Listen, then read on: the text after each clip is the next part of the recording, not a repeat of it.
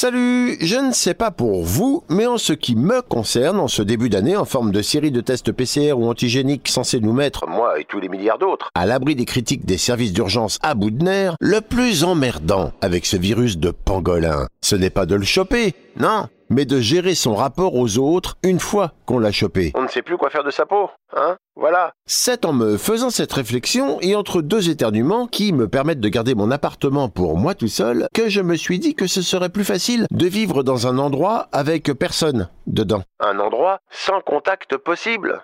Bah oui. Dans une ville fantôme, chien ou pas chien, tu sors quand tu veux.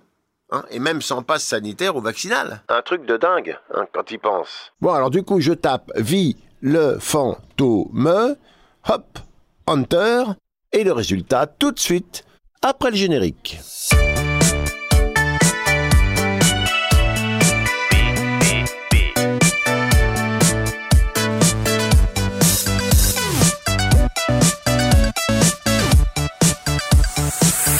Une ville fantôme est une ville initialement habitée et animée qui a été abandonnée. Bon, ça c'est la définition. Alors j'en ai sélectionné quelques-unes qui pourraient vous donner des idées hein, pour vous confiner, mais d'abord quelques conseils de prudence. 1. La plupart des routes menant à ces villes fantômes ne sont pas aménagées. 2. Méfiez-vous de la présence de trous et puits de mines désaffectés et non protégés. 3. Prévenez quelqu'un quand vous partez, car il n'y a souvent aucune couverture réseau. Bon, les conseils, c'est fait. Alors, on commence gentiment hein, avec la ville de Bourges al-Babas, en Turquie.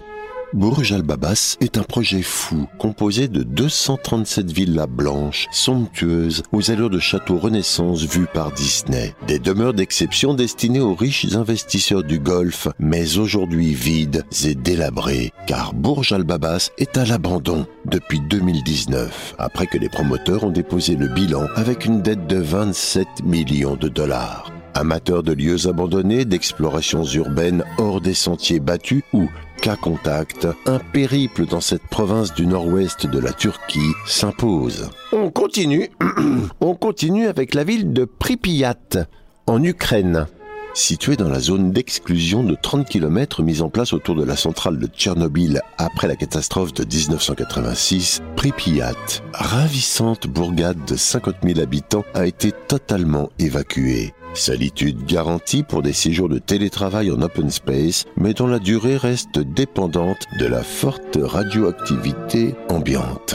Bah, bah, bah. Et maintenant la ville de Centralia, en Pennsylvanie. C'est aux États-Unis niché sur une mine de charbon dans laquelle un incendie souterrain brûle depuis 1962 et devrait brûler pendant encore près de 250 ans, la ville de Centralia a été complètement abandonnée et n'a même plus aujourd'hui de code postal. Au cours de plaisants barbecues sur ce feu qui s'étend sur 1,6 km et avance de 15 mètres par an, vous pourrez développer des relations chaleureuses avec les 10 habitants qui n'ont jamais voulu quitter les lieux. Passe des villes aux îles. Oui, je sais, c'est subtil. Et d'abord, l'île de Poveglia, près de Venise, en Italie. L'île de Poveglia fut utilisée comme zone de quarantaine pour près de 160 000 personnes atteintes de la peste de 1793 à 1814. Ensuite, entre 1922 et 1968, on y a installé un hôpital psychiatrique avec un médecin qui aurait torturé et tué de nombreux patients. Malheureusement, il est impossible d'aller se confiner aujourd'hui sur Poveglia en ruine et parfaitement inaccessible au public. C'est dommage. Crotte bon, alors du coup, peut-être l'île Quemada Grande euh, au Brésil. L'île Quemada Grande est inhabitée car pleine de serpents venimeux extrêmement dangereux. Les chercheurs et les autorités estiment que chaque mètre carré est habité par une vipère, comptant ainsi près de 4000 exemplaires d'espèces mortelles. Cependant, vous n'y serez pas complètement isolé, ni en parfaite sécurité, car on y signale de nombreux trafiquants de serpents qui profitent de l'absence de surveillance. Et on termine cette tournée rafraîchissante des îles avec la Isla de las Muñecas au Mexique.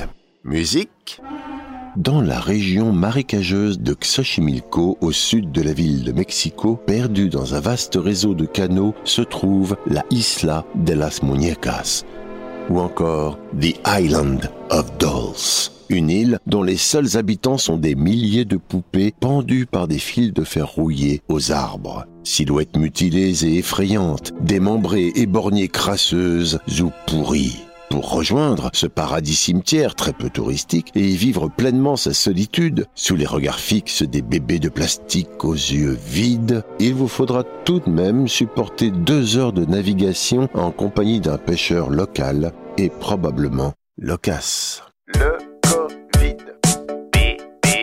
Et si on partait s'isoler en forêt pour changer? C'est vrai, on n'y pense pas assez aux forêts. La montagne, ça vous gagne, mais la forêt, ça vous plaît? Donc pourquoi pas la forêt Aokigahara au Japon? Au pied du mont Fuji, la forêt Aokigahara, labyrinthe végétal de 35 km, appelé aussi Jukai ou mer d'arbres, a la réputation d'être l'un des lieux les plus hantés du Japon et l'endroit préféré des Japonais pour mettre fin à leur jour. 200 suicides pour l'année record de 2010. Alors, qui se suicide? Eh ben, des hommes, hein, majoritairement âgés de 45 à 65 ans. Mais pas que des Japonais. Hein, il y a parfois des personnes venues de pays lointains. Alors, ce qu'il y a de marrant, c'est que dans cette forêt, on y trouve un peu partout des panneaux hein, des pancartes à l'attention des dépressifs. La vie est un cadeau précieux offert par vos parents. S'il vous plaît, pensez à eux, à votre entourage, à vos amis. Ne gardez pas les choses en vous, parlez-en.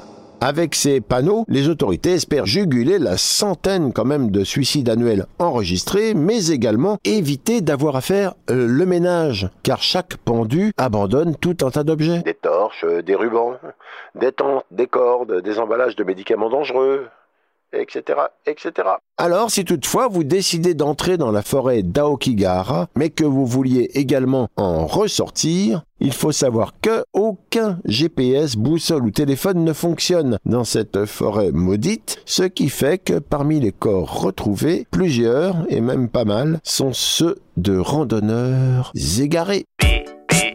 Bon, eh bien, bien, bien, bien, bien, eh bien, merci, c'est gentil. On a appris plein de choses très utiles dans ce PPP consacré à l'évasion sanitaire. Si toutefois vous n'y avez pas trouvé votre bonheur de Robinson du Covid, voici encore 10 destinations par ordre de taille où vous devriez être, sinon seul, du moins très très très peu dérangé l'Antarctique, l'Arctique, le Sahara, le désert d'Arabie, le désert de Gobi, le désert du Kalahari, la Patagonie, le désert de Syrie, le Grand Bassin, le désert de Chihuahua. Voilà, voilà, PPP, c'est terminé. On se retrouve en distanciel la semaine prochaine dans PPP. Pourquoi PPP Parce que d'abord, bah, PCR, c'est déjà pris et que personne ne peut lire, écouter ou voir tous les trucs de dingue qu'on trouve sur Internet. Allez, salut